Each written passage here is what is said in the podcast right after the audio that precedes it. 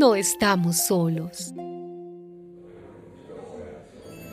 Jesús continuó, si tu hermano te hace algo malo, habla con él a solas y hazle reconocer su falta.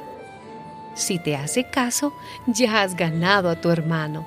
Si no te hace caso, llama a una o dos personas más para que toda acusación se base en el testimonio de dos o tres testigos.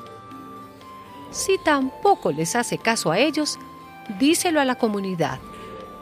Y si tampoco hace caso a la comunidad, entonces habrás de considerarlo como un pagano o como uno de esos que cobran impuestos para Roma.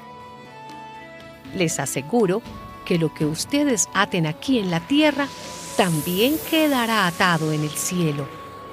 Y lo que ustedes desaten aquí en la tierra también quedará desatado en el cielo.